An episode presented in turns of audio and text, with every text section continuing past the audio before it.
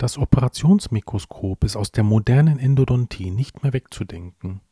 Bei der Indikation zum DVT im Rahmen der Therapie tun sich aber viele Endodontologen auch im Jahr 2021 nach wie vor schwer.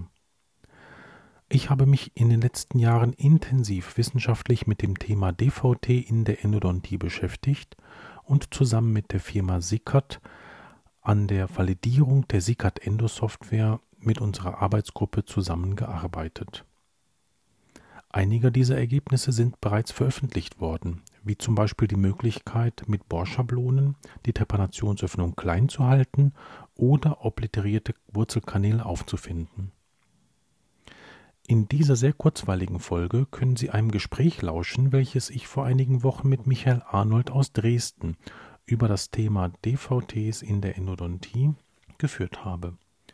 Ich möchte Ihnen dieses Gespräch nicht vorenthalten, aber bitte um Nachsicht, dass unsere Unterhaltung relativ abrupt endet, da Michael Arnold seine Enkelkinder abholen musste und diese Aufzeichnung nicht explizit als Podcast-Folge intendiert war.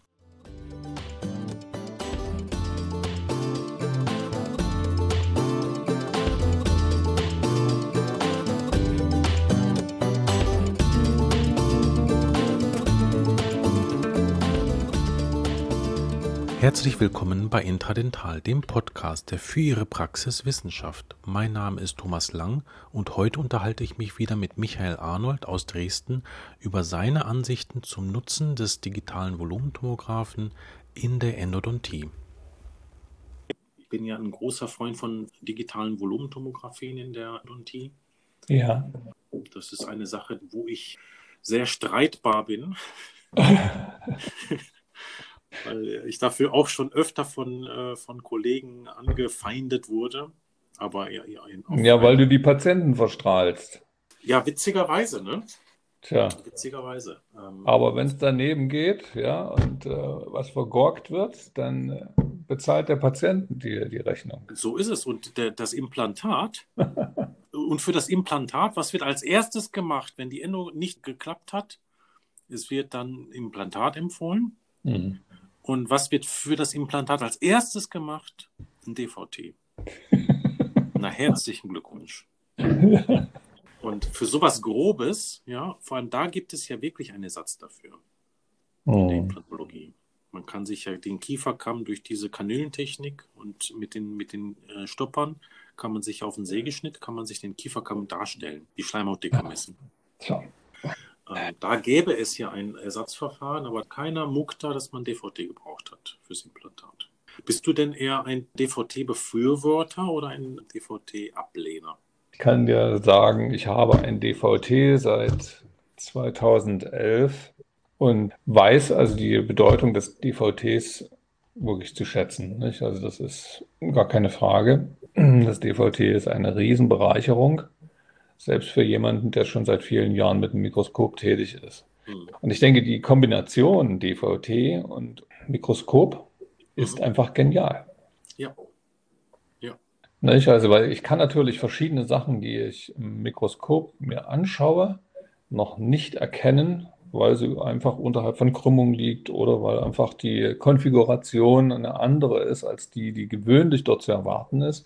Und das kann ich natürlich vorher sehr schön äh, versuchen, im DVT zu analysieren. Und wenn ich das habe, mhm. dann kann ich mein Verhalten äh, während der Präparation daraufhin einrichten. Wenn ich das aber nicht weiß, kann ich mich nicht darauf einstellen und muss mit manchen Risiken dann leben. Das ist mhm. verschwindend in der prozentualen Anzahl vielleicht bei 20 Prozent, aber immerhin, es sind 20 Prozent. Aber das ist ja nicht verschwindend, Micha. Ja, äh, gemessen also, 100 Prozent. äh, nein! Nein. Also ähm, jetzt überleg mal äh, ein anderes schneidendes, verletzendes Fachgebiet. Ja. Also nimm mal, nimm mal zum Beispiel den Kardiologen, ja, der sagt, ich mache das seit 20 Jahren und ich habe das so im Gefühl, ich schiebe Ihnen jetzt dort unten in die Leiste, schiebe ich Ihnen den Katheter rein und ich habe das so im Gefühl, wo, wo ich den Stent so hinsetzen muss. Mhm. Ja. Ich gucke mir die Sauerstoffsättigung an und ähm, wenn die dann ansteigt, bin ich schon an der richtigen Stelle. Naja. Ja? Du brauchst mich nicht argumentieren, das ist ganz klar. Ne? Das heißt, da, da ist es, 20 Prozent ist ja wirklich ein so, ein so ist auf jeden so Fall, bedeutsame, riesige ja, Zahl. ja, ja, Also, ist schon ein ordentlicher Zugewinn. ja, ja. Da denke ich, dass man also mit den, mit den ganzen Innovationen, die ja die Strahlenbelastung, die, die ist ja so stark reduziert worden durch die Möglichkeit des Einblendens, durch die Möglichkeit, auch eine gute Bildqualität zu liefern, selbst wenn du durch, durch Kupfer ähm, durchröngst, also wirklich die Strahlenbelastung reduzierst. Mhm. Das ist im Verhältnis ähm, dazu ist das äh, ist der Nutzen, also selbst wenn es nur 5% wäre, Ja, Patientenschutz, wäre diese Zahl für mich so irre groß, dass das, ähm, dass das immer dazugehört. Aber gehst du denn bei dir jetzt in der Praxis so vor, dass du es grundsätzlich vorher machst oder nein. nur, wenn du mit dem Mikroskop reingeschaut hast und denkst, da könnte etwas sein? Nee, nee, nee, nee, nee. Es gibt ähm, ein paar grundsätzliche Sachen, Mhm. wo ich kein äh, Wenn und Aber dulde. Das ist jeder Oberkiefer molar, Mhm. weil dort die größte Variabilität ist, mit der auch schwierig umzugehen ist. Und wenn du dort einen Fehler machst in der Aufbereitung, ist das schwer zu korrigieren. Also man kann alles korrigieren, gar keine Frage. Mhm. Aber es ist schwer und man setzt mehr Schäden am Ende. Wenn man das vorher weiß, kann man sich besser darauf einrichten und kann also diese Fehlerquote minimieren. Mhm. Dann gibt es natürlich jede, aus meiner Sicht, ausgedehnte Entzündungsreaktion, erfordert auch die systematische Kontrolle. Mhm. Das ist, denke ich, auch noch nicht so richtig in der Bedeutung klar geworden. Wir wissen zwar, dass Entzündungsprozesse auch zu ja, pathologischen, anderen pathologischen Erscheinungen mit beitragen können. In welchem Mhm. Ausmaß ist aber noch nicht ergründet. Ich sehe aber den unmittelbaren Zusammenhang zwischen ausgedehnten Entzündungsreaktionen, Kieferhöhlenerkrankungen, Mhm. äh, Destruktion im Knochen und anderen Geweben, die ähm, benachbart sind. Und Mhm. das bedarf einer systematischen Kontrolle. Erstmal einer Diagnostik, wenn man sowas erkennt, und Mhm. natürlich auch einer Nachsorge, Mhm. dass dann eigentlich auch dieser Heilungsprozess, den man sich vorstellt, auch eintritt, auch wenn er asymptomatisch ist. Und das, denke ich, ist noch völlig unterbelichtet. Mhm. Äh, der Glaube an äh, asymptomatische Heilungsprozesse ist noch viel zu weit ausgeprägt, als, als die Realität uns eigentlich Mhm. äh, gegenüberstellt. Ja, das sind, äh, ich sag mal so, zwei Essentials, also wo ich auf keinen Fall irgendwo von DVT ablasse. Also auch zu Nachkontrollzwecken. Ja, Mhm. Aber also nicht um der. Unterkiefermolar? Ja, bei Unterkiefermolaren ist es natürlich immer dann, wenn es um Fragestellungen geht, äh, benachbarter anatomischer Grenzen, Mandibulares, wie verläuft er, welche Gefahren sind dort, welche anatomische Struktur äh, erwartet mich dort, mit der ich Mhm. möglicherweise rechnen muss.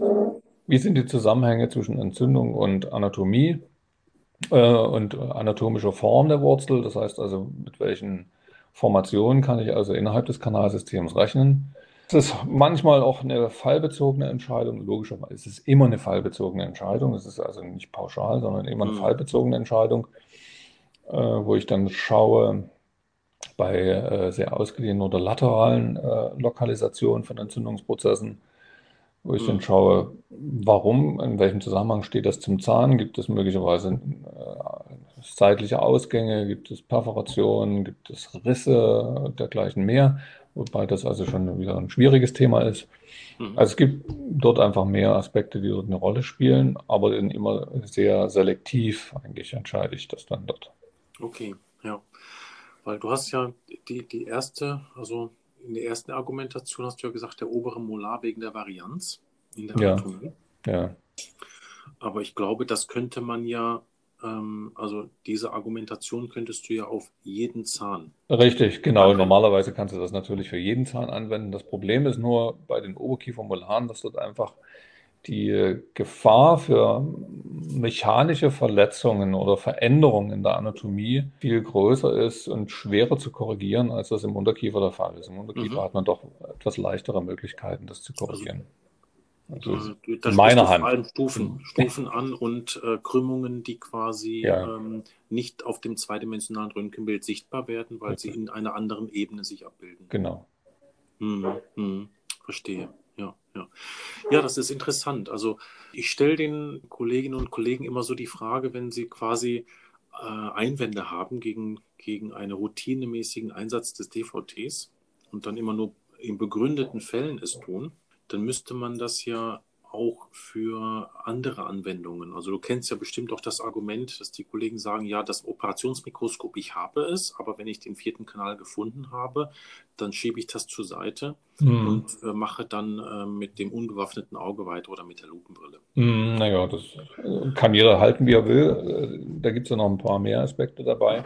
Genau, da gibt es noch ein paar mehr Aspekte dabei und ähm, das ist so, dass man so die Entscheidung für sich, glaube ich, treffen muss. Ja wenn ich einen Mehrwert davon habe, erhebe ich das zum Standard, ja, wie jetzt Kofferdammtechnik, wie immer das gleiche Spülprotokoll zu nehmen und nicht mal das eine und mal das andere. Ja, ja. Ähm, sondern dass es einen, einen, einen gewissen Standard äh, gibt, äh, den man dann äh, routiniert beherzt anwendet.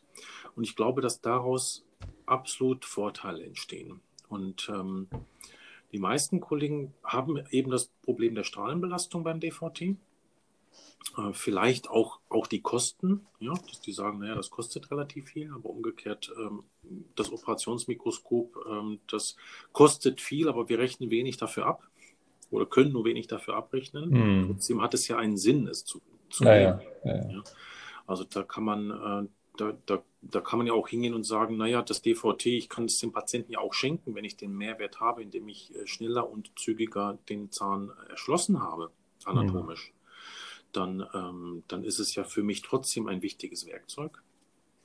Und ähm, die meisten ja, endodontischen Kollegen, sage ich jetzt mal, die da absolut dagegen sind, haben dann aber, äh, wenn ich denen gesagt habe, wenn es ein, eine Bildgebung gäbe, eine dreidimensionale Bildgebung, die auf ein Zehntel Millimeter genau uns die Anatomie zeigt und die nicht ionisierende Strahlung einsetzt, mhm. völlig, völlig harmlos ist, also wenn man so will. Ja, kannst das MRT dann nehmen, ne? Wenn es ein MRT gäbe, ein MRT, das wäre genauso teuer wie ein DVT.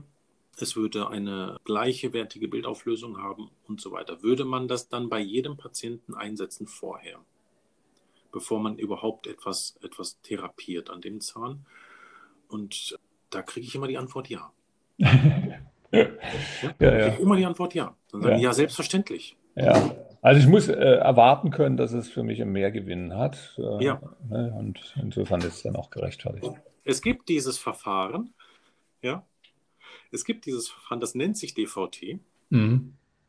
Nur man muss quasi lernen, die, die Belastung, die tatsächlich für den Patienten entsteht, richtig zu interpretieren. Mhm. Ich glaube, das ist halt wirklich ein ganz wichtiger Punkt. Das heißt, dass es ein tiefes Verständnis dafür geben muss, wie es zu Strahlenschäden kommt was, die eigentliche, was das eigentliche Gefahrenpotenzial ähm, dieser Methode ist, so wie wir uns ja Gedanken machen über Natriumhypochlorid. Ja, ja. Ja, also das hat ja ein extremes Gefahrenpotenzial für den Patienten. Thomas, ich ja. muss an der Stelle jetzt Stopp sagen. Ich muss jetzt du musst, du musst Kinder abholen. Alles klar.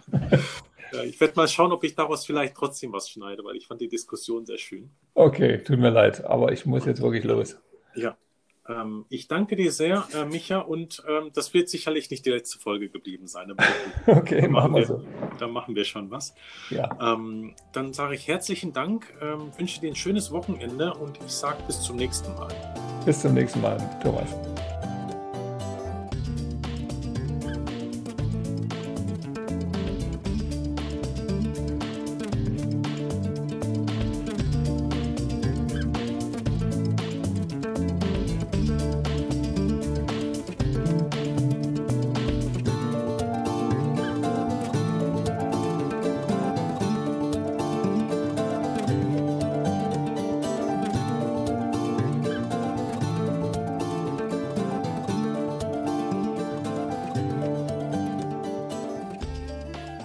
Das war eine weitere Folge von Intradental.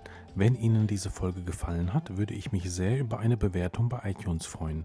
Dadurch erhöhen Sie die Sichtbarkeit für interessierte Kollegen. Noch mehr würde ich mich über ein direktes Feedback freuen. Dafür können Sie in den Show Notes auf den Link ganz unten klicken. Sie gelangen dann auf eine Seite, wo Sie uns direkt eine Nachricht einsprechen können. Weiter können Sie uns natürlich auch eine E-Mail senden. Sie erreichen uns über info@intradental.de. Wenn Sie uns Patienten für komplexe Wurzelkanalbehandlung überweisen möchten oder an unseren Fortbildungen interessiert sind, besuchen Sie unsere Webseite www.siriusendo.de. Unsere wissenschaftlichen Veröffentlichungen finden Sie auf der Institutswebseite unter ormed.net. Ich freue mich, wenn Sie auch in der nächsten Folge wieder mit dabei sind. Diese erscheint sonntags um 10 Uhr.